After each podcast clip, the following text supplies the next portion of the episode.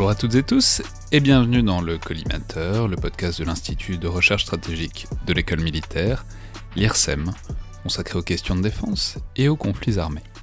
Je suis Alexandre Jublin et aujourd'hui c'est un épisode un peu spécial parce qu'il a été euh, enregistré euh, il y a un moment maintenant, il a été enregistré à la Fabrique Défense euh, fin janvier et il est consacré aux jeux vidéo et à la représentation de la guerre dans les jeux vidéo. Alors c'était un, c'était un podcast enregistré en public, en direct, vous allez l'entendre avec le, bruit qui est de fond qui est derrière.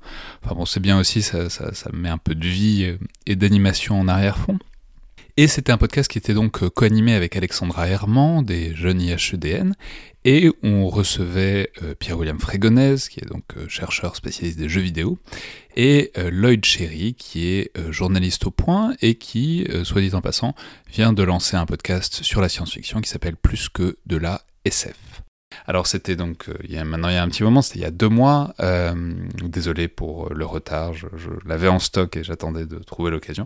L'occasion est toute trouvée maintenant, euh, évidemment puisque dans cette période de confinement, je sors les épisodes que j'avais en réserve, mais aussi et surtout parce que c'est un bon moment, le confinement, pour parler de jeux vidéo.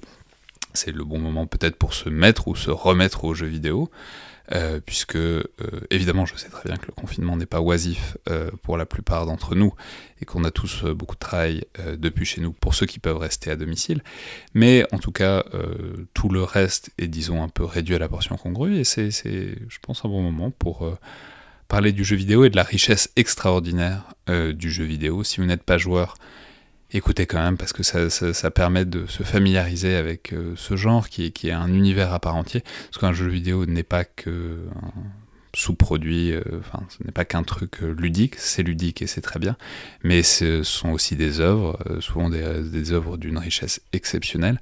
Et voilà, c'est ben, un petit plaidoyer, mais c'est vraiment tout à fait merveilleux de jouer aux jeux vidéo. Et si on peut trouver un peu de temps euh, pour euh, se consacrer à ça, c'est vraiment extrêmement enrichissant euh, d'une manière générale. Donc bonne écoute de ce podcast en public, animé donc avec Alex Alexandra Herman et où on recevait et faisait dialoguer Pierre-William Frégonèse et Lloyd Cherry.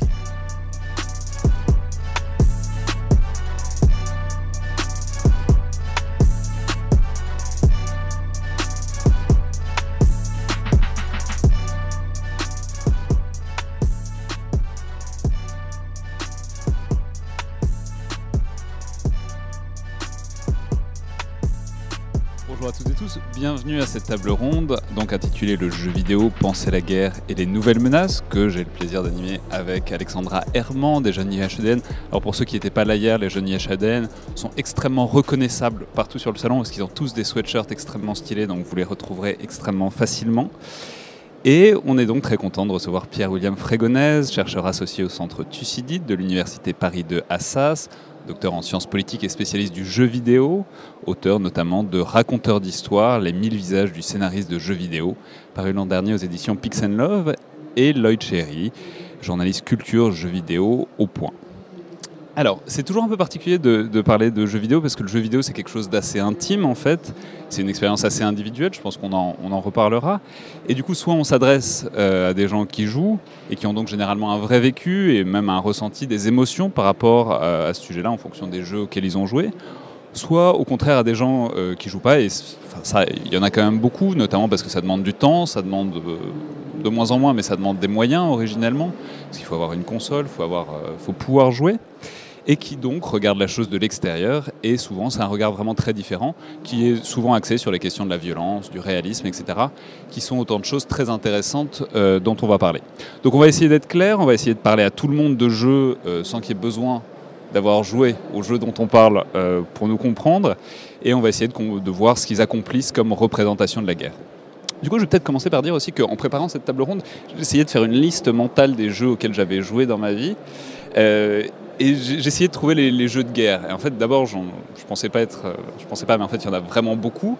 Et je me suis dit que quasiment tous les jeux auxquels j'ai joué dans ma vie, en fait, sont, peuvent être classés dans le genre des jeux de guerre. Ce qui pose la question de ce que c'est que cette catégorie, parce qu'elle est vraiment très diverse. Ça peut aller du jeu de stratégie à euh, ce qu'on appelle, je, vais donner l'acronyme tout de suite parce qu'il reviendra souvent, ça s'appelle le FPS, donc le First Person Shooting. C'est ces jeux vidéo que vous voyez où vous, où vous voyez un personnage de dos qui tire sur des gens. Et du coup, je me demandais si ça avait un sens de faire toute une catégorie de jeux de guerre et si tous les jeux n'étaient pas dans un certain sens euh, des jeux de guerre. Mais du coup, je pense qu'une manière de commencer et d'expliquer euh, dans une certaine mesure ce nombre et cette diversité, c'est de rappeler que dès les débuts du jeu vidéo, dès les développements du jeu vidéo dans les années 60, on a en fait immédiatement des jeux de guerre et tout de suite les jeux vidéo se développent autour euh, de la guerre. Alors je ne sais pas qui veut commencer, peut-être Pierre-William Frégonèse Oui, alors je peux commencer sur ce sujet-là. En fait, il faut bien voir qu'un jeu comme euh, Space War, qui sort en 1961, qui est vraiment né du complexe militaro-industriel américain, eh bien c'est un jeu qui arrive dix ans avant Pong. Autrement dit, on a un jeu 2D. Pong, on va peut-être rappeler, c'est cette espèce de jeu qui est souvent fantasmé comme le premier jeu où il y a vraiment deux traits qui se déplacent et qui jouent dans une sorte de ping-pong imaginaire. Exactement. Et Space War, c'est le premier jeu multijoueur sur PC, donc en 1961, qui est développé par Russell. Et vous avez euh, deux vaisseaux qui gravitent autour d'un trou noir. Et l'objectif, c'est de tuer son ennemi, donc de tuer l'autre vaisseau en se projetant euh, autour du trou noir. Et ça a été une, vraie référence en 2D.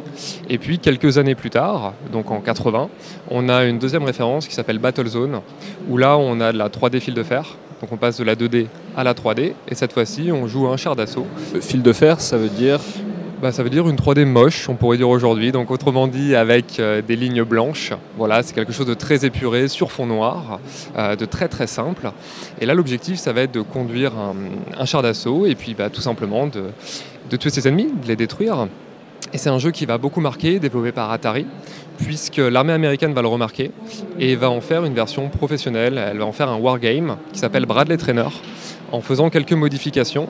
C'est-à-dire qu'on va avoir un déplacement qui va être euh, automatisé, on va avoir une visée avec une précision accrue, on va avoir des commandes sur borne qui vont être différentes, c'est-à-dire qu'on passe de manette à un volant avec des nouvelles armes, des Donc déjà dans l'idée que les militaires vont s'en servir pour s'entraîner. Exactement. Exactement. Euh, la raison, elle est très simple. D'une part, c'est bien fait, évidemment. D'autre part, ça coûte beaucoup moins cher que des simulations en conditions réelles, bien évidemment. Vous voulez dire qu'un jeu vidéo coûte moins cher qu'un char d'assaut?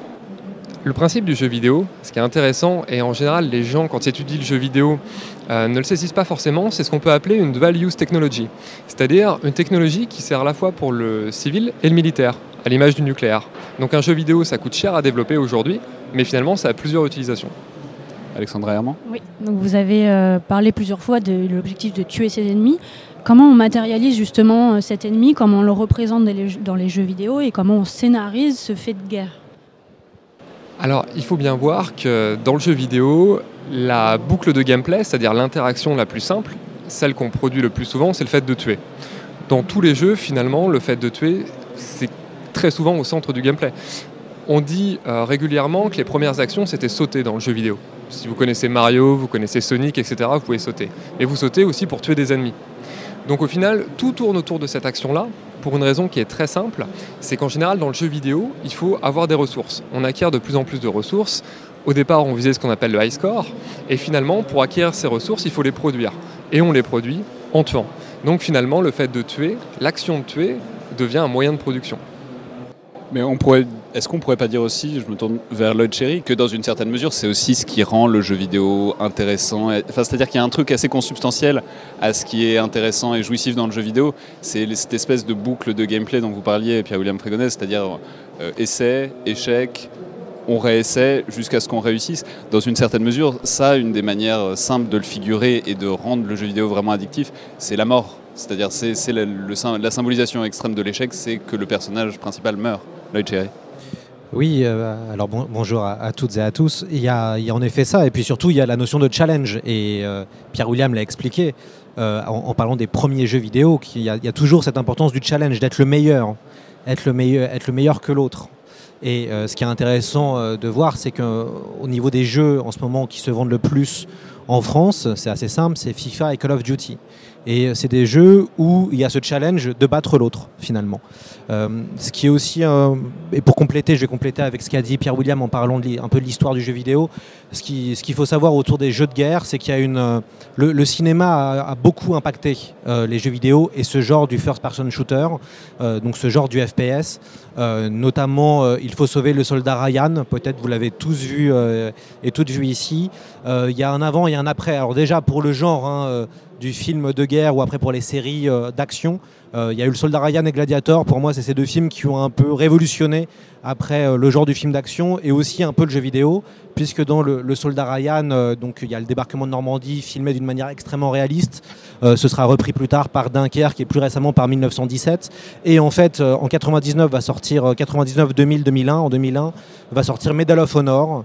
Euh, qui va reprendre, on va jouer en fait, on va se remettre à la place euh, des soldats de la, première, de la Seconde Guerre mondiale et pendant le débarquement. Et à partir de là, ce qui est assez intéressant, c'est qu'on va voir que finalement, cinéma et jeux vidéo vont être très liés dans le genre euh, du, jeu de, de guerre. En termes d'immersion, euh, je vais juste revenir un petit peu dessus. Dans le jeu vidéo, on présente quatre types d'immersion. Il y a euh, l'immersion sensorielle, il y a l'immersion par le challenge, il y a l'immersion fictionnelle et il y a l'immersion transmédiatique. Alors le transmédia, c'est l'ensemble d'œuvres qui gravitent autour euh, d'une franchise, par exemple Star Wars, Marvel, les comics, les films, les podcasts ou autres. Et en fait, à l'intérieur de cette immersion sensorielle, il y a ce qu'on appelle le cinéma-jeu, donc un réalisme très proche du cinéma. On ne sait plus vraiment c'est quoi la différence entre le cinéma et le jeu vidéo. Il y a l'immersion, ce qu'on appelle contemplative, kinésique et viscérale. Et euh, ce qu'il faut savoir dans l'immersion viscérale, c'est vraiment cet effet de donner quelque chose d'assez euh, waouh, un effet un peu waouh, un effet aussi euh, un peu choquant qui va nous prendre, le, le terme viscéral, hein, qui va nous prendre aux tripes. Et du coup, le jeu vidéo, et notamment le jeu vidéo d'action et le jeu vidéo de guerre à la Call of Duty, joue beaucoup sur ça, et notamment aussi avec le côté kinésique, puisque euh, être bon à un jeu vidéo de guerre, c'est aussi bien manier les touches ou son clavier.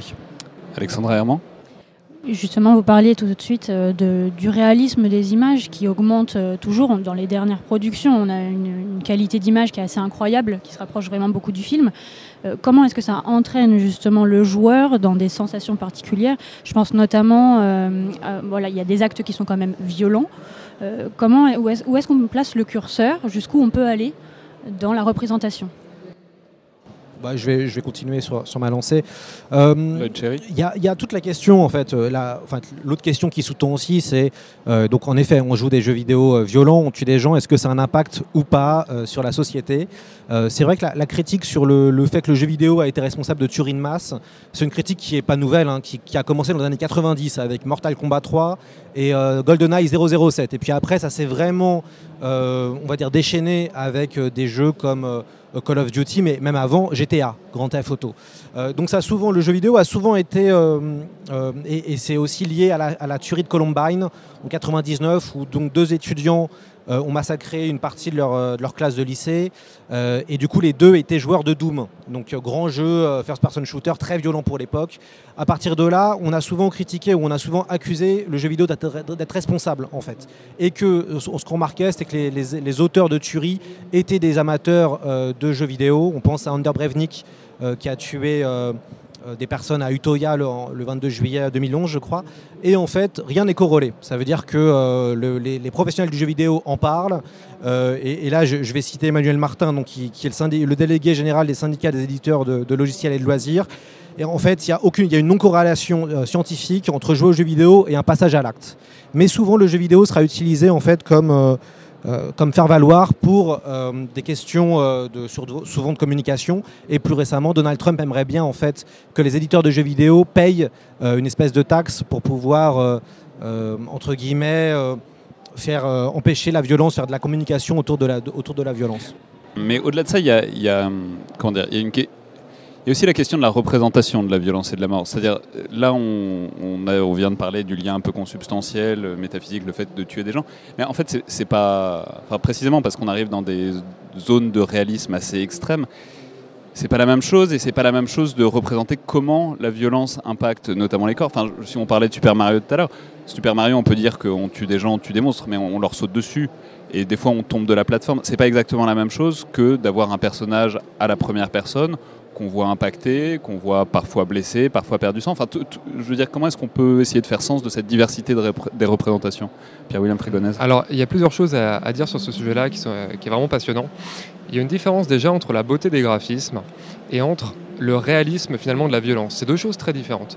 Je vous donne un exemple. Les personnes qui adorent en général les simulations de guerre, elles ne jurent que par un jeu qui s'appelle Arma.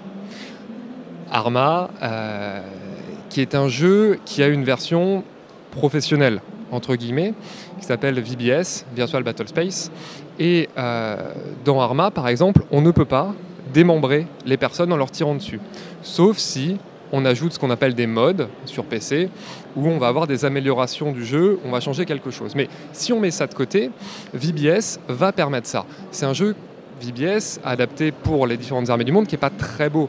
Mais finalement, on va produire des actions qui sont réelles et qui sont peut-être beaucoup plus choquantes que si elles étaient belles en tant que telles. Ça, c'est la première chose. Et la deuxième chose, et ça on le voit dans les jeux scénarisés et de manière générale, l'effet produit, il est toujours beaucoup plus fort quand il est sous-entendu que quand il est montré. Euh, vous avez peut-être euh, toutes et tous lu quand vous étiez jeune, je ne sais pas si c'est un homme de Primo Levi, euh, les camps, l'horreur des camps de concentration est très forte dans ce bouquin-là, tout simplement parce que la narration elle est oblique. Finalement, il ne va jamais écrire réellement ce qui se passe voilà, dans ces camps-là, mais il va le sous-entendre. Et c'est la même chose pour le jeu vidéo, c'est-à-dire que le sous-entendu peut être beaucoup plus fort. Et beaucoup de jeux misent sur ça. Alexandre Herman est-ce qu'on euh, peut parler du coup de responsabilité euh, sociale, sociétale des éditeurs de jeux vidéo dans la façon dont ils vont traiter ce genre de, représentation et, de sujet hein, de manière générale? Alors, juste sur ce sujet-là, il y avait eu une grande discussion euh, à la sortie du, du, second opus de la franchise Call of Duty Modern Warfare. Alors, Call of Duty, bon, tout le monde doit à peu près connaître, c'est un FPS assez célèbre, l'un des plus joués dans le monde. Et euh, il y a euh, une, licence Modern Warfare qui se base sur une uchronie. Une uchronie, c'est-à-dire une réécriture d'un fait historique qui va modifier l'histoire. Euh, l'uchronie d'un Modern Warfare, elle est très simple. Vous avez un pays qui se situe proche Moyen-Orient, voilà, qui n'est pas un pays réel, qui a des traits de pays réels, puisque c'est une monarchie pro-occidentale qui va tomber finalement, et puis euh, une explosion nucléaire va avoir lieu, et tout ça va provoquer un enchaînement de conséquences avec l'invasion du territoire américain. Et dans le second opus de la franchise, donc Modern Warfare 2, euh, le jeu commence par une mission qui s'appelle No Russian. Et No Russian, vous jouez un agent de la CIA infiltré dans un groupe terroriste, et euh, vous arrivez dans un aéroport, et là le jeu va vous dire, bah voilà, va falloir faire une attaque terroriste maintenant et tirer sur des civils qui ne se défendent pas. Vous pouvez finir la mission sans tuer de civils. Mais la rhétorique procédurale, la boucle d'interactivité du jeu est tellement connue que les gens vont quand même tirer. Spoiler, vous prenez quand même une balle dans la tête à la fin. Et en réaction, il y a des gens qui vont dire Oui, mais cette mission-là, finalement, c'est horrible, on vous fait tuer des civils. D'autres personnes vont vous dire Non, mais justement, ça, c'est la grandeur du jeu vidéo, c'est-à-dire que ça va vous faire réfléchir sur ce que finalement vous êtes poussé tout seul à faire. Et en réaction, il y a eu une déclaration du Comité international de la Croix-Rouge qui a dit que les joueurs et joueuses violaient en permanence le droit international humanitaire et a demandé aux éditeurs de s'autogérer eux-mêmes par rapport à ça, ce qui bien sûr n'est pas fait. Euh, pour revenir toujours à, Call of Duty, euh, moi je joue beaucoup là au, dernier qui, vient de sortir, qui est assez, assez incroyable. Mais ce qui est surtout moi ce qui m'a beaucoup bluffé sur le mode campagne, c'est qu'il y a deux missions extrêmement impressionnantes. Il y a une première on joue deux enfants subissant une attaque de gaz sarin. Euh, donc qui fait vraiment référence à l'actualité. Le dernier Call of Duty a beaucoup de liens en fait à l'actualité. Donc il y a cette séquence on doit survivre à une, attaque de gaz sarin, donc en lien avec ce qui s'est passé et ce qui se passe en, Syrie. Et l'autre mission extrêmement impressionnante, c'est une attaque terroriste à Piccadilly Circus, où euh, c'est comme si on se retrouvait, comme si le joueur se retrouvait pendant le 13 novembre ou le, ou le 7 janvier. Et, pareil, c'est-à-dire que c'est une, séquence qui est très impressionnante, qui est extrêmement réaliste et du coup qui pose pas mal de questions parce que justement, c'est-à-dire que ça fait aussi réfléchir à l'actualité et on se dit, tiens, le jeu vidéo aussi euh, intègre euh, des événements d'actualité de, ces cinq dernières années pour renforcer l'immersion et forcément faire un lien avec l'actu. Oui, mais ça, on peut peut-être élargir la question. C'est du coup, de quelle manière est-ce que le jeu vidéo euh, capte ou capte pas les modifications contemporaines de la guerre? J'y pensais. Parce que je pensais, en fait, un des jeux vidéo sur lesquels j'ai le plus transpiré dans ma vie, c'était Counter-Strike quand j'étais très jeune. Et j'ai connecté un peu les dates. Et je me suis fait la réflexion qu'en fait, c'était juste après le 11 septembre. Et que dans Counter-Strike, alors je, explique, c'est en fait deux équipes qui jouent l'une une équipe de terroristes et l'autre une équipe d'antiterroristes. Et donc c'est vraiment la représentation absolue de la lutte contre le terrorisme et du fait que c'est un conflit, si ce n'est à parts égales, mais que c'était le grand conflit du moment. Pierre-William Alors, on peut même aller plus loin. On peut dire que beaucoup de jeux vidéo anticipent ce qui va se passer. Deux exemples très concrets, notamment un avec le 11 septembre, c'est Metal Gear Solid 2 d'Hideo Kojima, qui va finalement prévoir la société de la transparence, de la post-vérité, l'influence des médias, etc. Alors que le jeu sort juste après le 11 septembre et par conséquent a été réalisé avant, on s'en doute bien, pendant un an, deux ans, trois ans. Et même encore un meilleur exemple, Arma 2, parce qu'on parlait d'Arma, Arma 2 propose un conflit, une guerre civile entre euh, des forces pro-russes euh, et des forces donc, contre les Russes, des dissidents, et finalement c'est cinq ans avant la crise de Crimée. Voilà. Donc ça c'est vraiment de l'anticipation euh, assez incroyable. Le Chey oui, c'est vrai que c'est de toute façon le, 11 septembre, il y a un bouleversement, il y a un bouleversement qui est global, quoi, qui a été général en, termes de cinéma, en termes de, de, jeux vidéo, en termes de séries TV.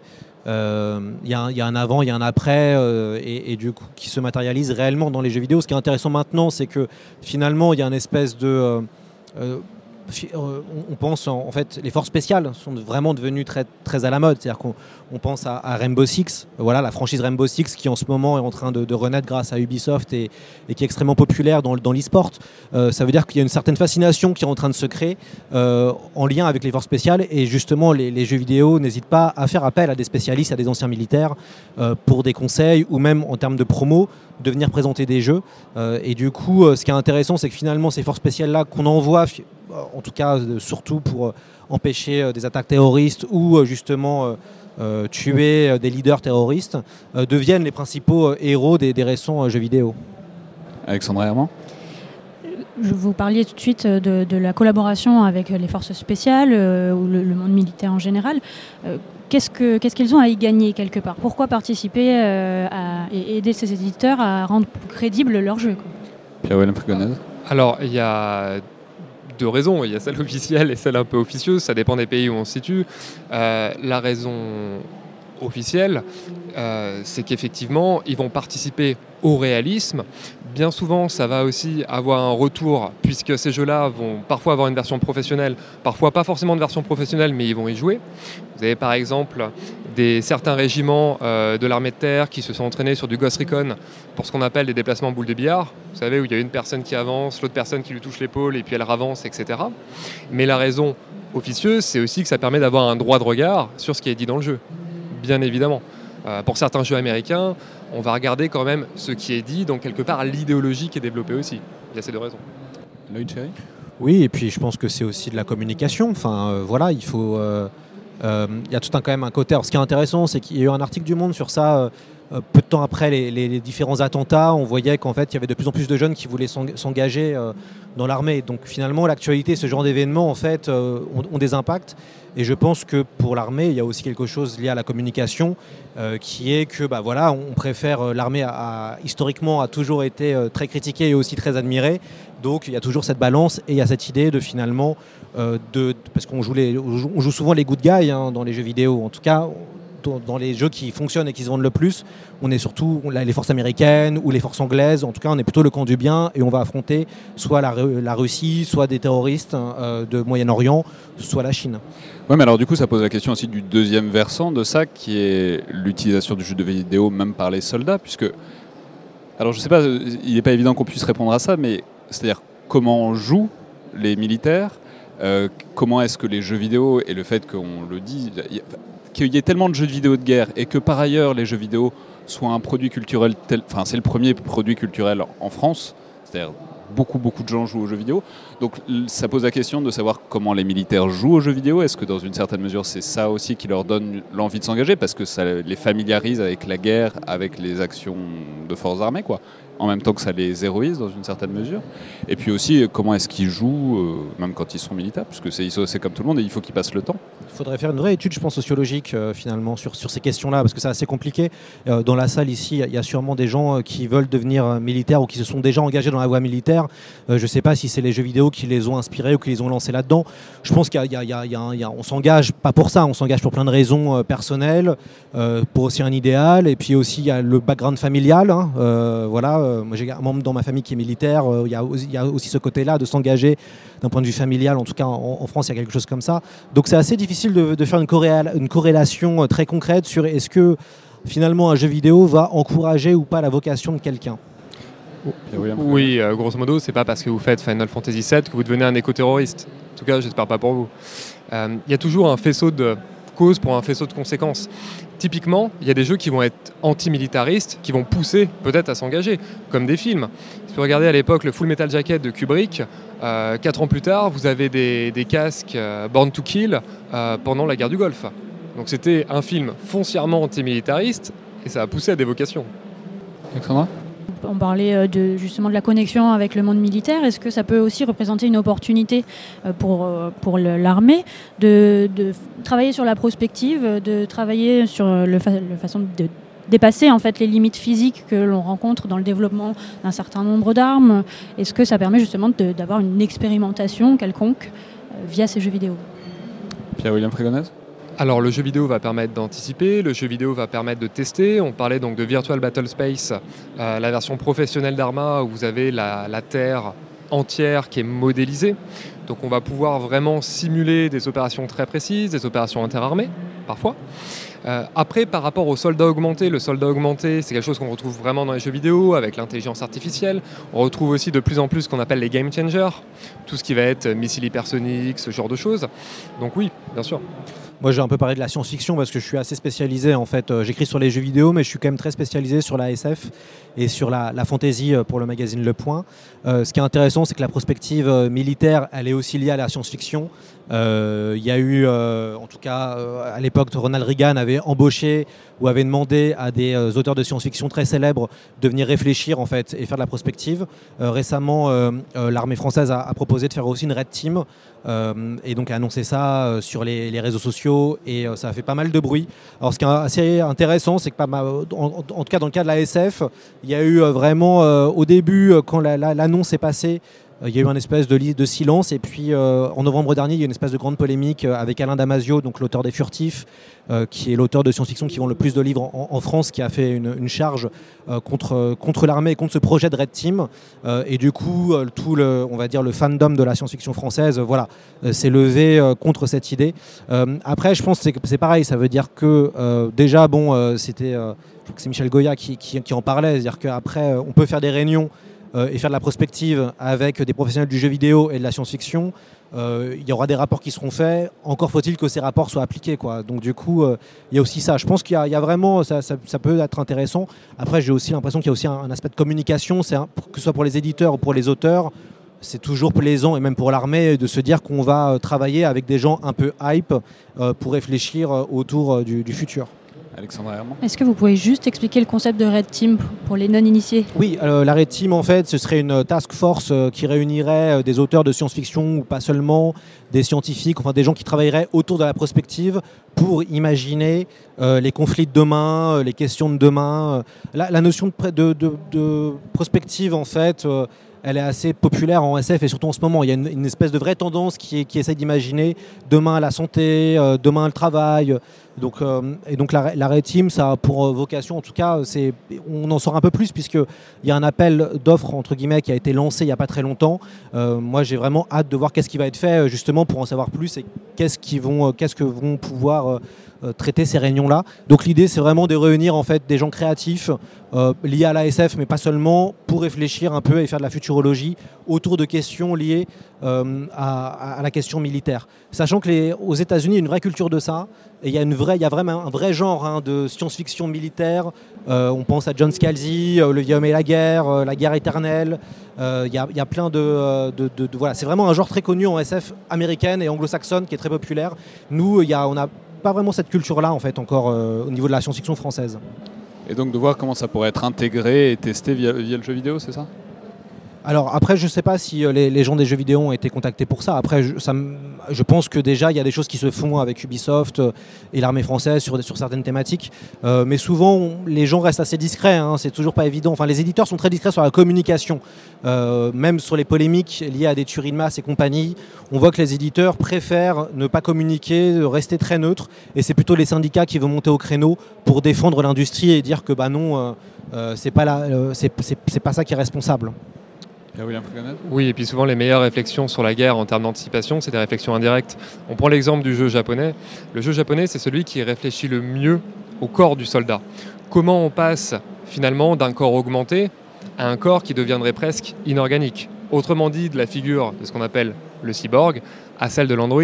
Une licence comme Metal Gear Solid réfléchit vraiment à ça et finalement à ses dérives. Donc tout ce qui est nanotechnologie et en quoi nanotechnologie, intelligence artificielle, etc. vont profondément modifier le soldat, son comportement, ses actions et finalement réfléchir à ce qui vient après.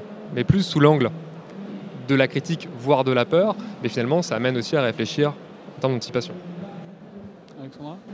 Est-ce qu'on a justement des, des exemples euh, concrets de, choses qu'on a pu, euh, de technologies même qu'on a pu euh, tester via des jeux vidéo et qui se sont retrouvés ensuite réexploités sur le terrain parce qu'on a pu les, expérimenter. C'est la colle. Hmm. Non, mais bah, d'une manière générale, on peut aussi rappeler que tous les pilotes passent leur temps à s'entraîner sur des simulateurs. Mais alors après, ça pose la question de ce qui est un jeu vidéo et ce qui n'en est pas un. où s'arrête le jeu vidéo? Est-ce que le jeu vidéo est forcément ludique? Alors, c'est la frontière entre le jeu vidéo et ce qu'on appelle les serious games. Voilà. Donc, souvent, on considère que les wargames sont des serious games. Autrement dit, des jeux où, pour rester poli, on s'embête, où le fun n'est pas très présent. Or, un jeu vidéo, avant tout, c'est du gameplay, c'est du fun et aussi une partie souvent objective. Ce qui fait que voilà, les, les wargames ne répondent pas forcément à ces critères non plus.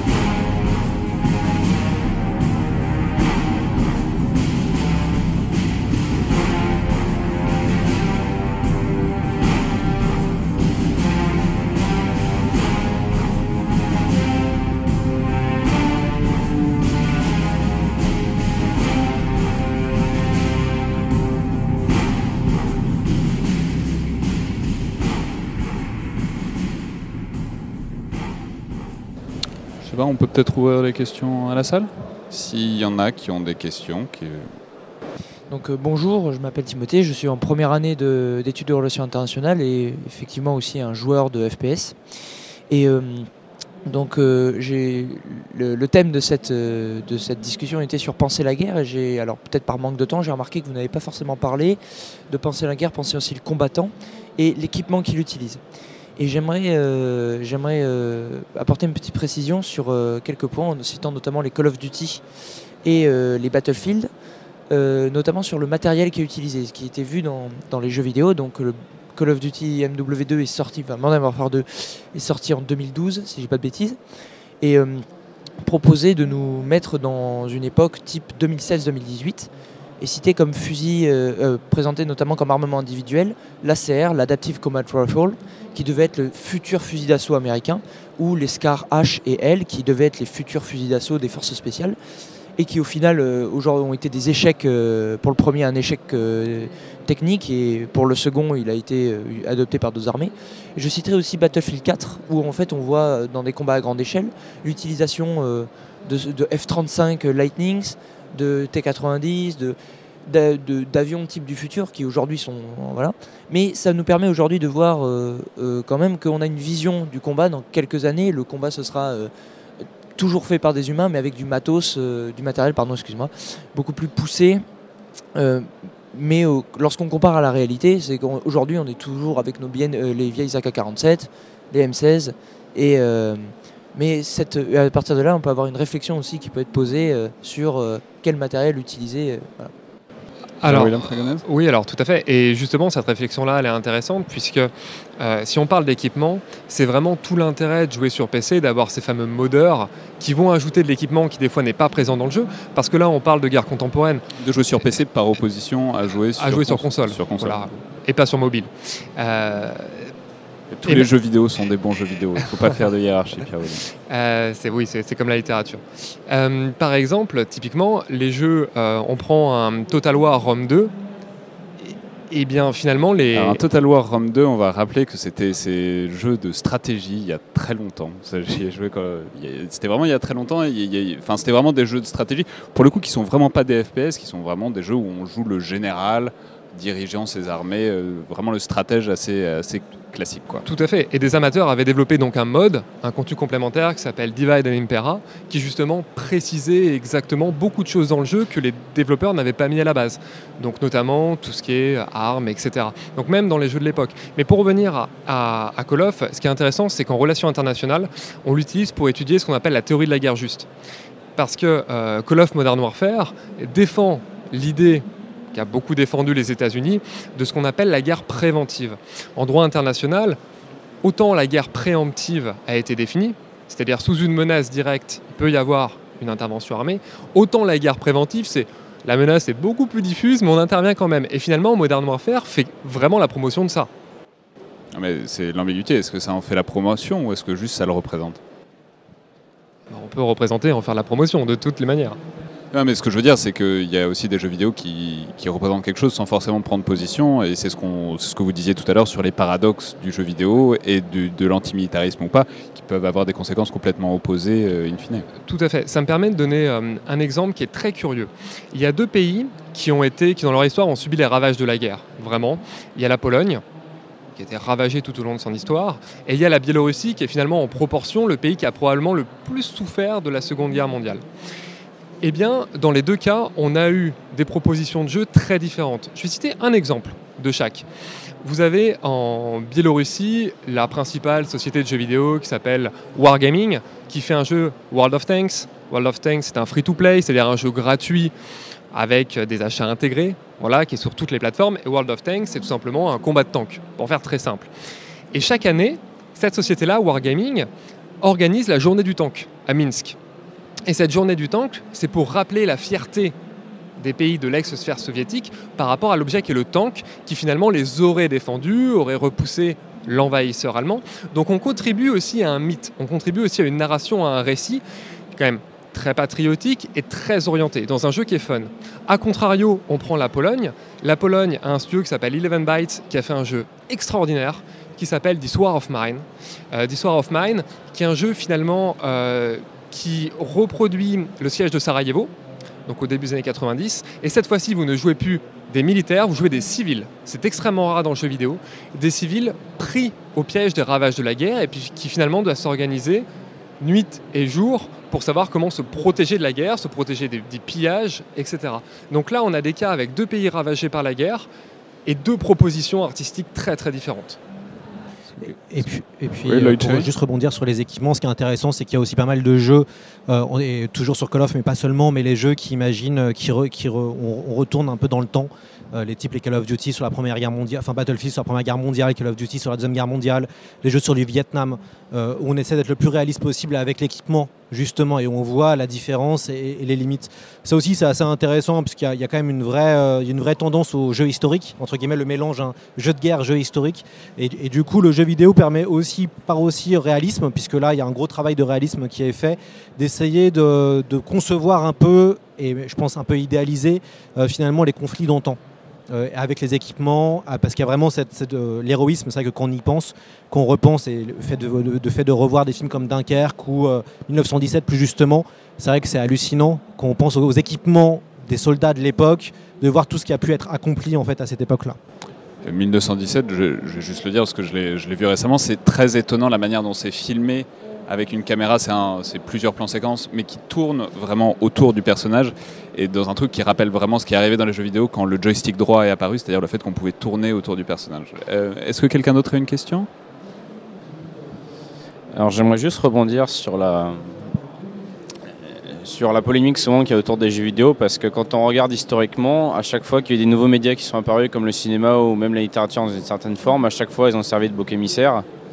Et ce qu'on observe souvent, c'est que les critiques vis-à-vis du jeu vidéo sont en général infondées, servent plus à servir d'homme de paille plutôt que d'adresser les réels problèmes systémiques, puisque censurer les jeux vidéo, c'est pas nécessairement plus efficace que contrôler plus les actions de la NRA aux États-Unis, par exemple. Et deuxième chose, juste pour revenir sur la notion de tuer, même si c'est vrai que souvent, bon, c'est assez emblématique dans la plupart des jeux vidéo, et après on peut dire que c'est central dans plein de choses, on dit quand même dans un monde, par exemple, les jeux de simulation comme Farming Simulator ou d'autres jeux qui n'ont pas du tout cette vocation-là amènent quand même à autant de satisfaction et peuvent aussi représenter une chair. Et après, dans les jeux qui sont soi-disant moins fun, on a par exemple les wargames, ou tous les jeux de stratégie comme ce qui s'appelle les 4X, comme Celaris, etc., qui pourraient être assez intéressants euh, à un autre niveau pour la défense, et qui, même s'ils ont moins de réussite, seraient beaucoup plus profonds que des FPS assez communs, qui en général sont joués par des personnes qui prennent pas forcément beaucoup de recul, et qui cherchent plus la catharsis. Oui, tout à fait. Moi, je vais répondre à la deuxième question et je laisserai Lloyd répondre à la première. Par rapport à la deuxième question, il y a une raison aussi qui est très simple. On vit dans une époque d'économie de l'attention. C'est-à-dire que les industries créatives veulent capter l'attention des gens et justement la conserver. Finalement, c'est la raison pour laquelle Netflix a réduit à 6 secondes ses génériques en fin d'épisode. C'est-à-dire, on garde l'attention du spectateur. Aujourd'hui, les gens ont de moins en moins de temps, l'attention, ça devient une ressource rare. Autrement dit, le fait de tuer, comme boucle de gameplay principale, bah, ça permet d'avoir du fun instantané. C'est la grande mode des Battle Royale aujourd'hui, c'est-à-dire ces jeux où ce faut rester le seul debout. À la fin, on se base sur une, carte et puis voilà. C'est-à-dire qu'on apporte du fun immédiat. Les développeurs se disent de plus en plus, si le joueur s'embête, il va très vite aller voir ailleurs.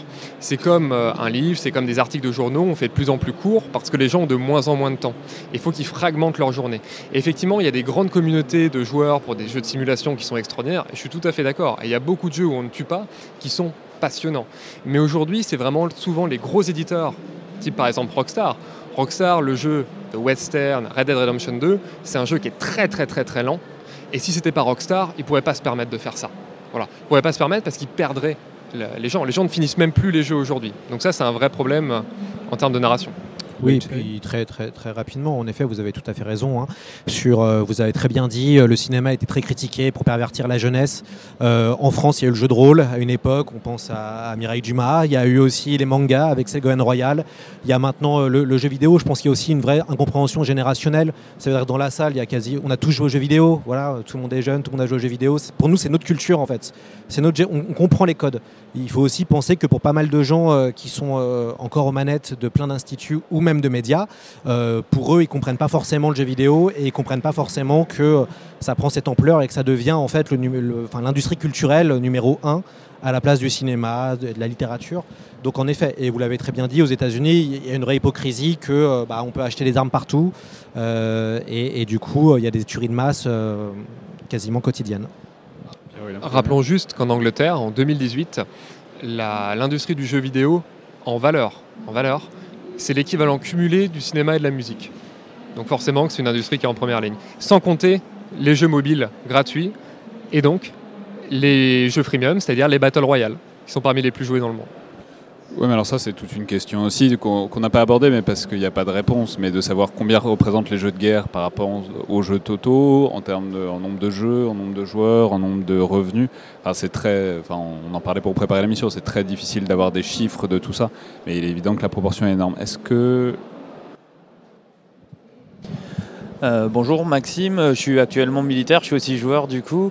Euh, moi la question, ne pensez-vous pas que justement le jeu vidéo pourrait être utilisé en termes un peu plus stratégiques dans les armées pour euh, justement repenser, nos termes stratégiques et peut-être bah, se, développer et être utilisé en ces termes? C'est intéressant que vous dites ça parce que le, genre de la, du jeu de stratégie, très à la mode dans les années 90, voire début des années 2000, a un peu disparu en fait, euh, malheureusement, euh, avec, je pense, l'explosion des, consoles de jeux. Et donc, du coup, les gens parle de quoi On parle de Warcraft, on parle de choses Je pensais au Total War, je pensais même euh, à, cette, cette, culture de jeu-là. Et du coup, on est plus sur de la console que finalement sur du jeu stratégie à l'ancienne. Euh, en effet, il y a une vraie réflexion à avoir sur ça et je pense qu'avec le développement de l'intelligence artificielle, notamment, et des IA dans les jeux vidéo, euh, ça va pouvoir permettre d'explorer beaucoup plus de choses et de faire beaucoup plus de simulations. Oui, je crois comprendre que vous parlez de jeu vraiment de simulation. Parce qu'effectivement, dans tout ce qui est euh, jeu d'infanterie, jeu artillerie, chars, etc. C'est très utilisé malgré tout dans l'armée. Mais effectivement, les simulations de guerre, on peut penser à un Mountain Blade Napoleonic War sur les guerres napoléoniennes ou, euh, ou même un Total War bien modé. Euh, ça ferait sûrement un bien fou au commandement aux opérations spéciales, au COS. Bien sûr. Je pense qu'il y a beaucoup de structures qui seraient extrêmement bénéficiaires de ce type de, de production, mais malheureusement, le jeu a toujours cette réputation, parfois, voilà, euh, qui lui colle à la peau. Mais c'est très intéressant parce que ça pose la question. Enfin, on parle de plus en plus de wargames et de serious games, mais on en parle souvent comme euh, jeu de plateau. D'ailleurs, j'in- j'invite tous ceux qui sont qui sont pas encore allés. Il y a un atelier wargames exactement à l'autre bout euh, de la fabrique défense, mais qui est très bien où vous pourrez jouer. Mais ça pose la question de ce que ça apporte et de ce que ça enlève de faire ces jeux-là et ces simulations-là. Euh, en numérique par rapport en physique. Par exemple, en physique, bah, vous faites un wargames, il y a un maître du jeu qui est là pour vous expliquer des choses. C'est peut-être moins facile ou, peut-être que c'est juste pas encore développé dans les jeux vidéo. Pierre-William Oui, il faut voir que c'est un complément. Et d'ailleurs, on a parlé beaucoup là, donc de wargames, mais de wargames, on va dire, très opérationnel, très axé combat. Mais il y a énormément de wargames sur tout ce qui est euh, activité de soutien. On peut penser à Pulse, qui est une simulation de médecine de guerre, qui est utilisée dans les armées. Euh, on peut penser, alors ça c'est un peu plus drôle, mais à Tactical Iraqi, qui était le jeu de communication interculturelle pour les mondes arabes de l'armée américaine, euh, où on apprenait la langue arabe et on apprenait voilà, les codes culturels. Je ne sais pas si ça a très bien marché.